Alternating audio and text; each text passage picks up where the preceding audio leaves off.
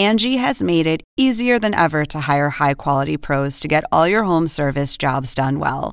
Just bring them your project online or with the Angie app, answer a few questions, and Angie will connect you with local pros who match your specific needs. Or book a service instantly at an upfront price. So join the millions of homeowners who use Angie to care for their homes and get your next home service job done well. Download the free Angie mobile app today or visit Angie.com. That's A N G I.com.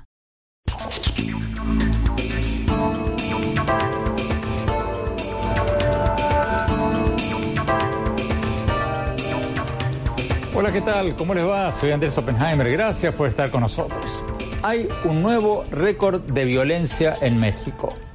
El presidente de México, Andrés Manuel López Obrador, había prometido reducir la violencia en el país con una nueva política que él llamó de abrazos y no balazos. Cierro comillas, creando programas sociales para jóvenes desempleados y formando una nueva Guardia Nacional. Pero después de más de un año de gobierno López Obrador, la violencia en México sigue aumentando.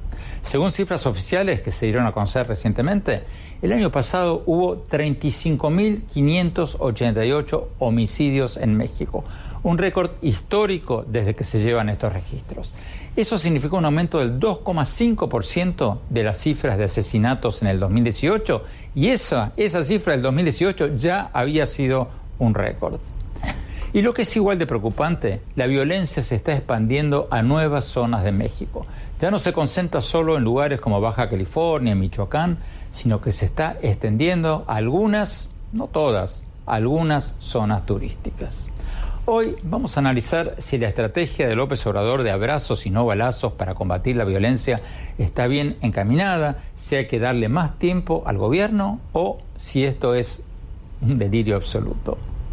Y también vamos a analizar si es peligroso viajar a las zonas turísticas de México o por el contrario, México todavía sigue siendo un país mucho más seguro para visitar que varios otros países latinoamericanos e incluso algunas ciudades de Estados Unidos. Vamos a ver la entrevista que le hicimos hace pocas horas a Javier Sicilia, el poeta y activista contra la violencia que perdió a su hijo de 24 años en el 2011, víctima de la violencia. Javier Sicilia encabezó hace poco una marcha de cuatro días llamada Marcha por la Paz para exigir una mayor acción del gobierno de López Obrador contra los asesinatos y contra la impunidad. Vamos a hablar también con Mariclera Costa, ex subsecretaria de Derechos Humanos de México y actual directora de la organización no gubernamental Justicia Transicional en México. Y para comentar lo que nos dijeron ambos, Sicilia y Acosta, vamos a tener al doctor David Ramírez de Garay, coordinador del programa de seguridad del Centro de Evaluación de Políticas Públicas México Evalúa. Contactamos también varias veces a la Cancillería de México y a la Secretaría de Gobernación para que participen en este programa, nos den la visión del gobierno, pero bueno, declinaron nuestra invitación. Más tarde en el programa vamos a cambiar de tema vamos a hablar de algo muy interesante. Vamos a hablar de las nuevas aplicaciones de taxis privados para mujeres. Escucharon bien, Ubers para mujeres. Taxis privados conducidos por mujeres para mujeres. En Estados Unidos ya funcionan en algunas ciudades y ahora algunas nuevas empresas latinoamericanas están ofreciendo estos servicios en América Latina. Vamos a hablar con Carlos Uribe, el fundador de Sara LT que opera en Argentina y ahora se está expandiendo a varios otros países. Vamos a preguntarle qué le hace pensar que eso va a funcionar y cómo va a funcionar. Bueno, empecemos con el tema de hoy, el nuevo récord de la violencia en México. Veamos lo que nos dijo hace poco el activista Javier Sicilia.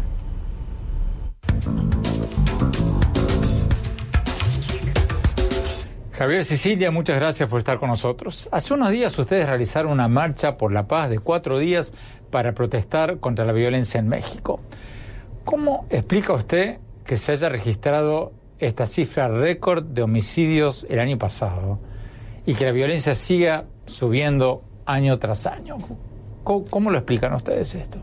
El tema es que el Estado mexicano está capturado por el crimen organizado, ¿no? Hay que descapturarlo porque no es un Estado débil, es un Estado capturado que hace posible, hay que ver los índices de impunidad, casi el 100%, pues que la violencia esté pues cada vez aumentando más, ¿no? El año pasado fue terrible, mucho, pues el año más, más violento que hemos registrado en esta última década. Y, es por eso, y nosotros íbamos con la propuesta, precisamente una propuesta que al principio el presidente Andrés Manuel López Obrador aceptó ya como candidato electo, como presidente electo, y que se trabajó con la Secretaría de Gobernación y que el presidente le dio la espalda ya cuando asumió el cargo constitucionalmente y se dedicó pues a una comisión de la verdad muy pequeña para el caso Ayotzinapa y volvió a cometer el mismo error que cometieron las anteriores administraciones, reducir esta tragedia, este estado capturado a un asunto de seguridad eh, con, con, las Fuerzas Armadas, las policías este, enfrentando un problema que debe de ser tratado pues desde una política de Estado integral y que tenga como bases fundamentales dos mecanismos extraordinarios, uno de verdad y de justicia con apoyo internacional, para poder aplicar esto que se llama justicia transicional, es decir, descapturar al Estado y hacerlo transitar a un Estado de derecho, un Estado capturado a un Estado de derecho. Pero el presidente le dio la espalda y pues la consecuencia fueron estas cifras terribles que, se, que registramos el año pasado y que se, se suman a las que venimos acumulando. Estamos hablando ya en total de 300 mil muertos, más 61 mil desaparecidos, más 3 mil fosas, etcétera, etcétera. Una, una cosa, no estamos hablando también de los desplazados que ya frisan el millón, una cosa terrible. El presidente López Obrador ha dicho que la Marcha por la Paz fue un show, un espectáculo, un manejo propagandístico. Cierro comillas, eso es lo que él dijo. ¿Cuál es su respuesta a eso? Pues la respuesta es que esas son majaderías del presidente. Es, este, pues es muy costumbre el presidente estar descalificando y diciendo cosas que no son correctas. Esto no es un show. La sangre de la nación, el sufrimiento de la nación, el terror de la nación, partes del Estado gravemente capturadas por el crimen organizado, zonas del país capturadas y dominadas por el crimen organizado, no son un show y si el presidente la reduce a un show, pues hay que temer, porque pues parece que entonces no va a hacer nada. Entonces ha sido muy desacertado el presidente frente a esto que además se comprometió a enfrentar como no lo, habían enfrentado los, los, las administraciones anteriores, pero pues que está cometiendo las mismas cosas que las errores que las administraciones anteriores, ¿no? Doctor eh, David Ramírez, en México, eh, antes de preguntarle cómo solucionar este tema o cómo reducir eh, las muertes en México, ¿cómo explica usted este nuevo récord de violencia que se registró en el 2019? ¿Es un Estado capturado, como dice Sicilia, o está exagerando? ¿Cómo lo explica usted? Bueno, buen, buen, día a todos y a todas. Gracias por la invitación. En primer lugar, hay que tener bien en claro que el panorama criminal, la distribución de las conductas criminales en el país es muy diverso. No es lo mismo hablar de los patrones que existen en el norte, en el centro o en el sur del, del país. Y gran parte del problema en el que estamos se debe a que no solamente esta administración, sino las administraciones anteriores también no han podido dar cuenta de estas diferencias a través de políticas públicas focalizadas que puedan atender los fenómenos que están eh, dañando a zonas, a zonas específicas. ¿no? Es decir, no necesitas el mismo diseño de política pública para atender lo que pasa entre la frontera con Sonora y Chihuahua que lo que pasa en una zona de alto flujo de turistas como es Quintana Roo o en la Ciudad de México. ¿no? Y tampoco es lo mismo la forma en que el gobierno federal se tiene que articular con las distintas instancias como los gobiernos estatales. Pero rápidamente, David Ramírez, rápidamente, danos un ejemplo, danos un ejemplo de qué diferencia hay entre un lugar y otro. Bueno, Veamos, en, en, el caso de Sonora, por ejemplo, o en algunas partes del, del, norte, o también en Michoacán, tenemos casos en donde el gran problema es que no hay una presencia, es decir, no hay control territorial por parte del Estado, que no es lo mismo decir que no haya presencia del, del Estado. Entonces ahí, por ejemplo, no neces cuando, uno, cuando uno piensa que la solución es a través de programas sociales, uno tiene que plantearse la pregunta, ¿cómo va a operar un programa social en un territorio en donde el Estado no tiene control de, del mismo? Por otro lado, tenemos casos como en la, en la Ciudad de México, por ejemplo, o en algunas zonas del, del sur del país con actividad turística como Quintana Roo, específicamente Cancún, en donde los eventos criminales, si uno analiza los datos, si uno hace los diagnósticos correctos, se das cuenta que el problema no está distribuido de manera homogénea en toda la ciudad. Es algo que está muy, muy focalizado en algunas zonas y esas zonas son fácilmente identificables y por lo tanto ahí se tendrían que diseñar programas específicos para atenderlo. Son dos partes de la, ecuación que se están tomando como si fuera una misma, una misma solución, por ejemplo, programas sociales o Guardia Nacional. Interesante. Tenemos que ir a un corte, David, más adelante en el programa, mi opinión sobre cuán seguro es México como destino turístico. Y también vamos a hablar sobre las nuevas aplicaciones de los taxis privados para mujeres. No se vayan, ya volvemos.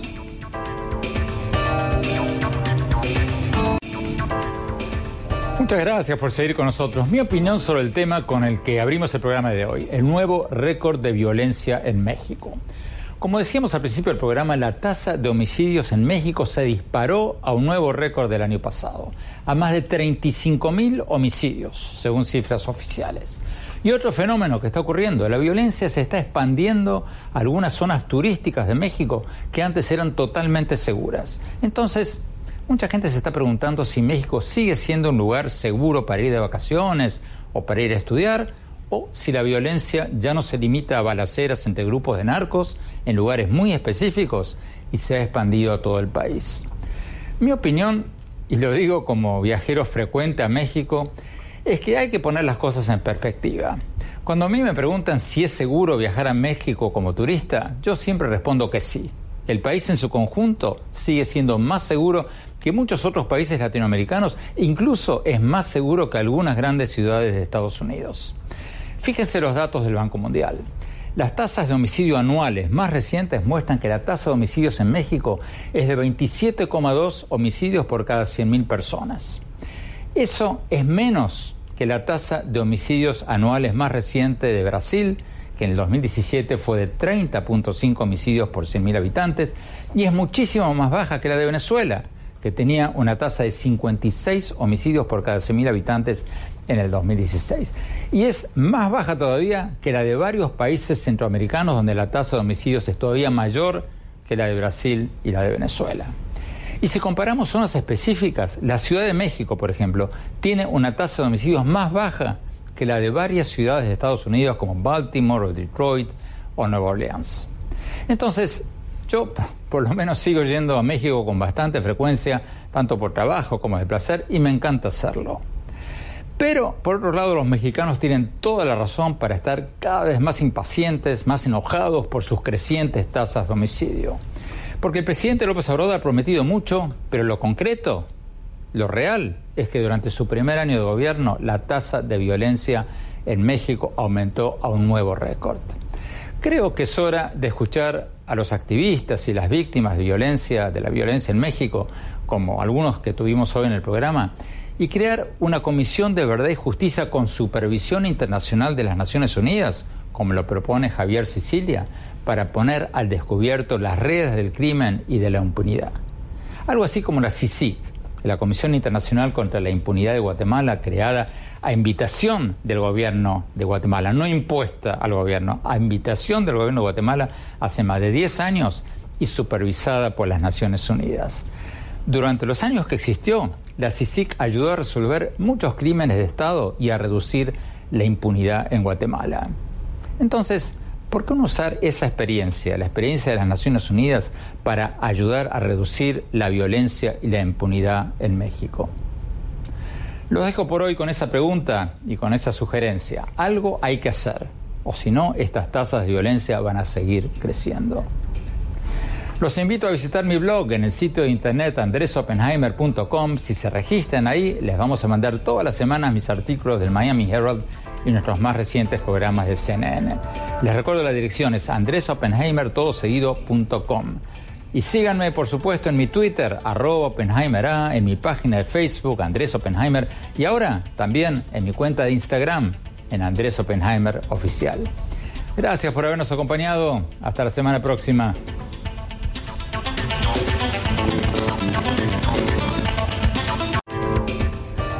Gracias por seguir con nosotros. Estamos hablando sobre el nuevo récord de violencia en México. Más de 35 mil homicidios el año pasado según cifras oficiales.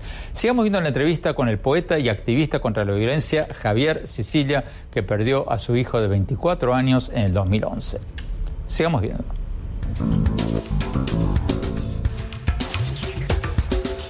Ahora, el gobierno dice que las políticas de los gobiernos anteriores de mandar al ejército a terminar con los cárteles del narcotráfico no funcionó y que lo que hace falta ahora son programas sociales para acabar con lo que ellos llaman las causas profundas de la violencia, como el desempleo juvenil.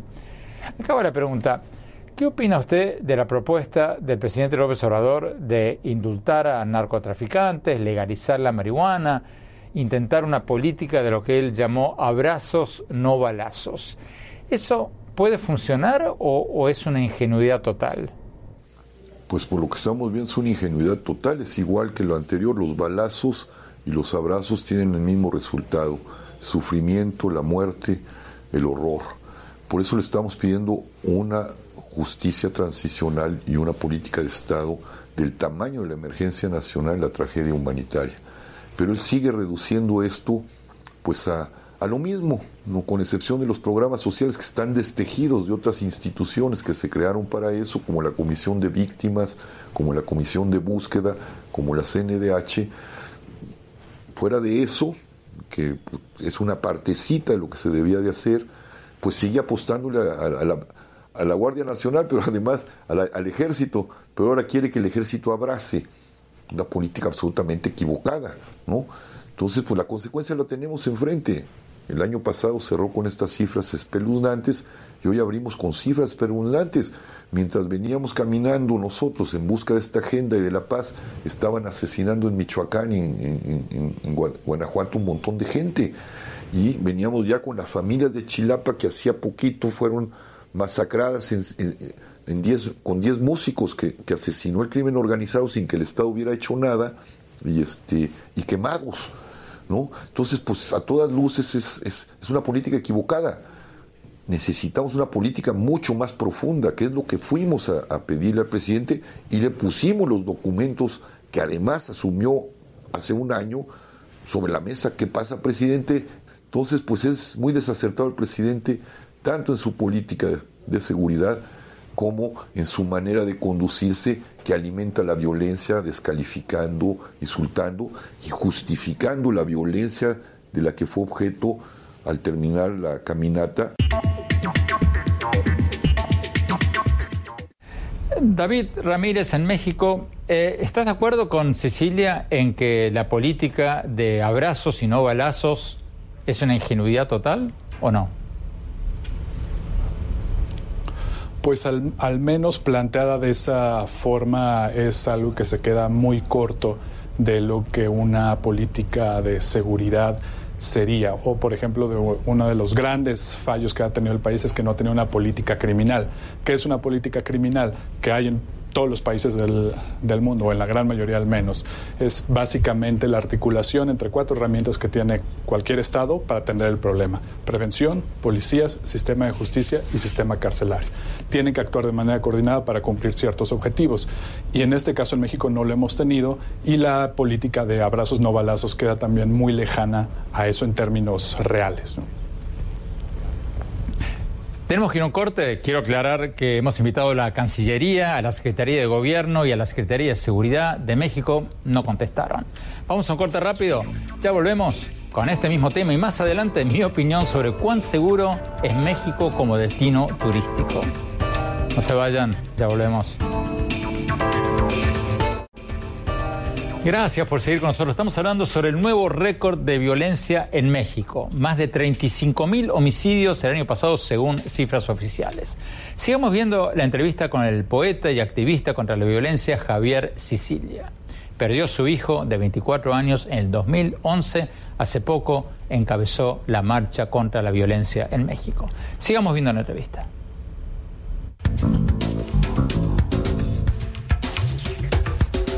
Antes de preguntarle de qué se trata esta política transicional, esta justicia transicional que ustedes están proponiendo, ¿qué responde al argumento del gobierno según el cual hay que darle más tiempo al presidente López Obrador porque apenas lleva poco más de un año en el poder y hay que esperar que, por ejemplo, la recién creada Guardia Nacional esté totalmente conformada?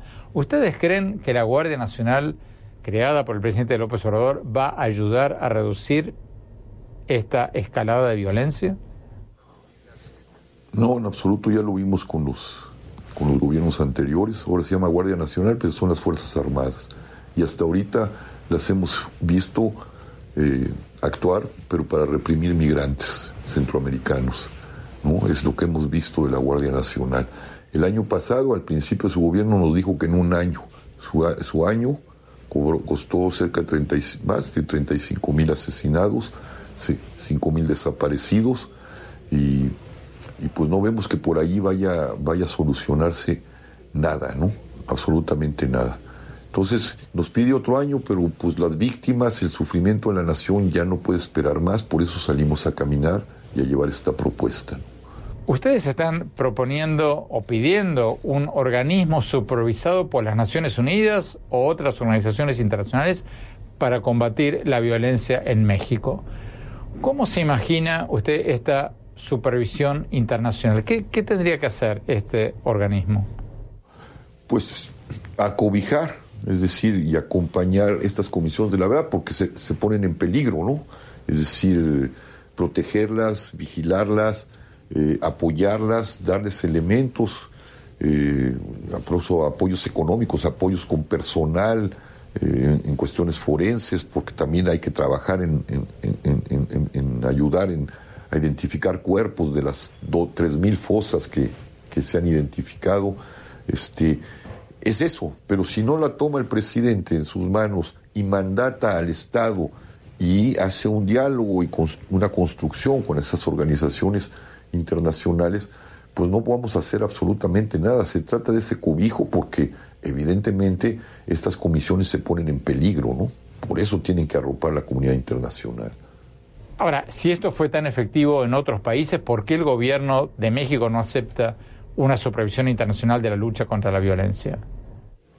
Pues yo creo que pues es esta soberbia que tienen todos los poderes, ¿no? Que creen que, que diciendo que no pasa nada, que ellos son fuertes y pueden controlar la situación, aunque la realidad lo rebase, pues pues lejos de caminar hacia una, una consolidación de una buena política de Estado, se vuelve cómplice del, del horror. Yo creo que en este caso necesitarían ser débiles. En la debilidad a veces radica la fuerza y declarar que esto es un estado de emergencia, que no podemos solos porque las instituciones están capturadas por el crimen organizado y que necesitamos el apoyo de la comunidad internacional. Ellos no quieren presentar un frente débil, que para mí sería el frente más fuerte. La debilidad a veces es la fuerza y en este caso sería de ese lado, lo que es la, debilidad caminaría de ese lado. Pero paradójicamente, al decir que son un Estado fuerte, que van a resolver el problema, cuando no lo pueden resolver, se vuelven tremendamente débiles. David Ramírez, en México, eh, ¿hasta qué punto es cierto eso que decía recién Cecilia de que la nueva Guardia Nacional creada por el presidente López Obrador está siendo usada para reprimir a migrantes centroamericanos más que para combatir los homicidios y la criminalidad en México? ¿Hasta qué punto es cierto eso? Bueno, bueno, la Guardia Nacional nace con un, con un problema de, de origen. En México Evalúa eh, estuvimos muy cercanos al, al, tema de, de, su creación y uno de los principales problemas es que el gobierno decide desintegrar un cuerpo, ¿no? la Policía Federal, para crear un nuevo cuerpo en una situación bastante compleja en términos de los servicios que tienen que dar, ¿no? el proteger a los ciudadanos, dar seguridad, recobrar control territorial y la gran complejidad administrativa que, tiene crear una nueva organización. Además, esta organización está en realidad siendo alimentada y está enraizada en el, en el ejército. Entonces, no es una organización que tenga funciones civiles para, para atender las tareas de seguridad pública. Son en realidad militares o exmilitares en funciones de seguridad pública, lo cual está muy documentado que no es una buena forma de poder atender el fenómeno. Y además están teniendo funciones muy diversas, como se mencionó, atendiendo los flujos, conteniendo los flujos de migrantes que entran al, al país. Entonces, e, eso pone una condición muy delicada a la capacidad del gobierno para atender el problema. Tenemos que ir a un corte más adelante en el programa. Mi opinión sobre cuán seguro es viajar a México como turista y las nuevas aplicaciones de taxis privados para mujeres. No se vayan, ya volvemos. Muchas gracias por seguir con nosotros. El año pasado nació en Argentina una aplicación de taxis privados para mujeres. Una especie de Uber para mujeres, de autos conducidos por mujeres, solo para pasajeras mujeres. Y ahora esta empresa, que se llama Sara LT, se está expandiendo a otros países, tiene pensado incursionar en varios otros países latinoamericanos. Tenemos con nosotros a Carlos Uribe, el presidente, el fundador de Sara LT.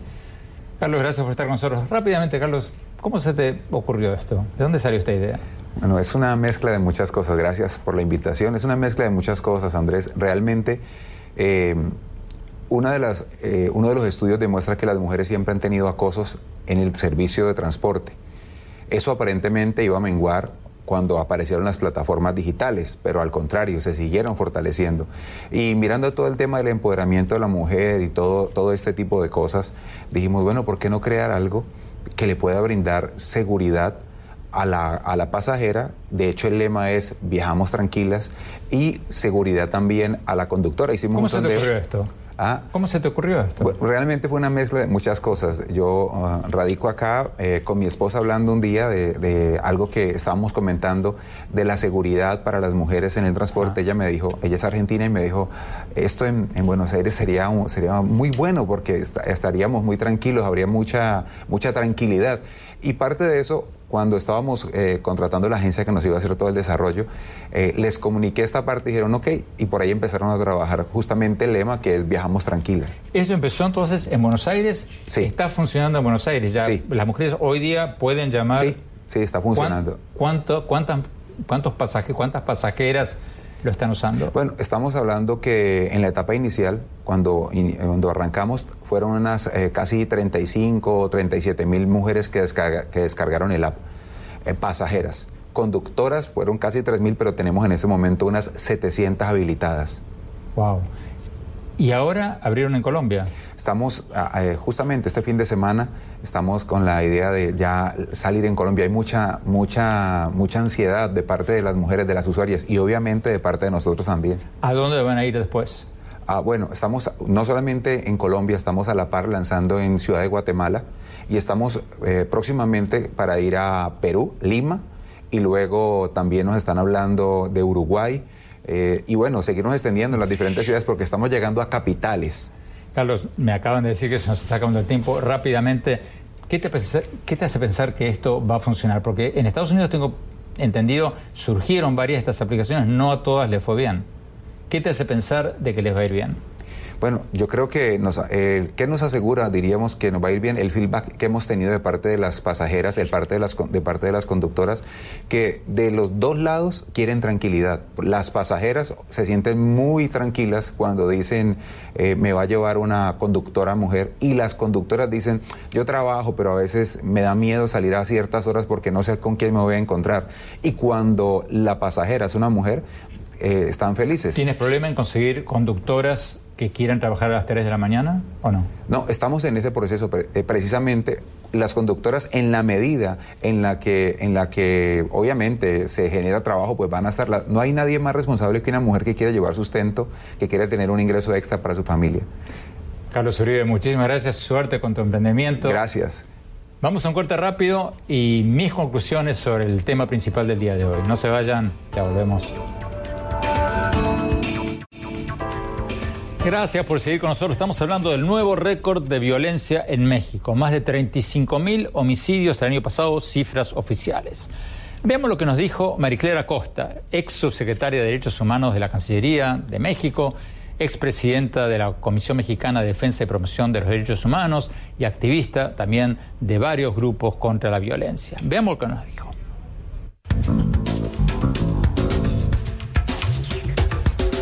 Mariclera Costa, muchas gracias por estar con nosotros. Mariclera Costa, ¿por qué hace falta en México una supervisión internacional para el combate contra la violencia? Bueno, te lo voy a decir en dos palabras o tres, porque las instituciones de justicia están colapsadas. Entonces, eh, esto es algo a lo que la comunidad de derechos humanos en México arribó desde hace varios años. Se requiere un apoyo fuerte, claro y contundente de la comunidad internacional porque las instituciones mexicanas carecen de la imparcialidad y de las capacidades para destrabar algo tan complejo y tan, yo diría, terrible como es un Estado capturado como el que tenemos. ¿Qué ejemplos hay de eso? ¿Qué, otros países hicieron eso exitosamente? Mira, hay, bueno, hay varios ejemplos. Este, yo te puedo dar el, uno que yo viví eh, muy directamente y fue cuando eh, yo estaba en el International Center for Transitional Justice y me tocó el juicio penal a Fujimori en Perú. Esto después, bueno, de todo un proceso de búsqueda de la verdad a través de una comisión de la verdad. Eh, y bueno, se inició este juicio y yo tuve a mi cargo, entre otras cosas, eh, proveer eh, a, los, a los eh, pues de todo el apoyo internacional que se pudiera lograr precisamente para que tuvieran las capacidades de investigar y de, y de, y de, y de condenar a, un presidente, expresidente que decía no hay ninguna evidencia de que yo haya mandado a hacer todas las atrocidades que dicen que se cometieron bajo mi, bajo mi régimen. Ahora tenemos el ejemplo pues de Guatemala, quizás es el más visible, no es el único, eh, que cuando se crea la CICIG, que finalmente pues permitió que se fortalecieran las instituciones de justicia en Guatemala y se pudiera encaminar, encauzar a ese país hacia la construcción de un Estado de Derecho. Ahora, como en todo proceso, pues hay avances y retrocesos, pero no cabe duda que la Guatemala de hoy es muy diferente a la Guatemala de hace 20 años. La CICIC fue supervisada por la ONU, ¿verdad? Fue una agencia independiente creada por la ONU.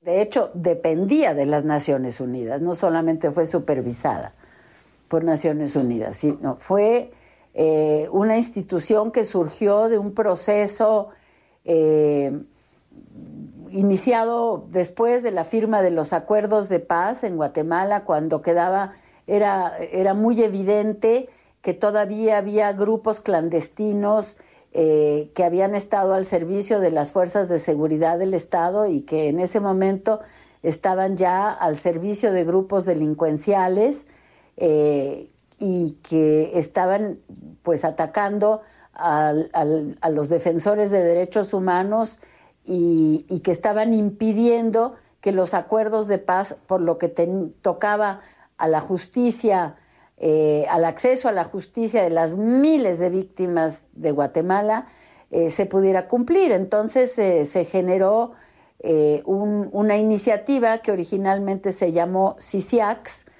y que después, con el paso de los años, cuando Naciones Unidas aceptó crear esta institución, se llamó la Comisión eh, contra la impunidad de Guatemala, que funcionó durante muchos años en Guatemala y tuvo muchos éxitos, entre otros a formar eh, operadores de justicia de acuerdo con los más altos estándares internacionales. David Ramírez, en México, ¿Qué te parece esta idea de invitar a una supervisión internacional, un organismo internacional como la ONU, para supervisar la lucha contra la violencia en México, como pasó en Perú, como pasó en Guatemala? ¿Qué te parece la idea? Bueno, es un tema digno de, de, ser revisado, es un tema que ha sido muy estudiado, sobre todo cuáles son los efectos de este tipo de comisiones en la inseguridad. Recordemos que el ejercicio en Guatemala, el ejercicio no era, de, sus objetivos no era reducir la, la, violencia, eran otros objetivos, pero sí tuvo efectos en la reducción de la tasa de homicidio. Entonces, ahí antes de tomar alguna decisión creo que vale la pena hacer un, un esfuerzo de, de análisis. Ahora, el tema fundamental yo lo pondría en la parte granular del problema, es decir, ¿por qué no funciona el sistema de ¿por qué no funcionan las, las policías? Más que sea por la falta de leyes, es por, en primer lugar, falta de presupuesto y porque hay nudos institucionales y organizacionales que no permiten que ese presupuesto fluya y hay otra vez estos nudos organizacionales e institucionales que no permiten que las cosas funcionen. El nuevo sistema de penal acusatorio es un claro ejemplo. Es una buena idea, va en la dirección correcta, pero hay problemas en la implementación. El problema es que por las agendas políticas estos problemas en la implementación no se ven dignos de buscarle una solución y se busca simplemente eh, diseñar medidas del tipo de contrarreforma para echar para atrás un mecanismo garantista de la justicia. Muchísimas gracias, David Ramírez. Tenemos que ir a un corte. Cuando volvamos, vamos a hablar con el fundador de una nueva empresa de taxis para mujeres. Empezó en Argentina, se está expandiendo a varios otros países. Y después mi opinión sobre si México sigue siendo un país seguro para los turistas o no. No se vayan, ya volvemos.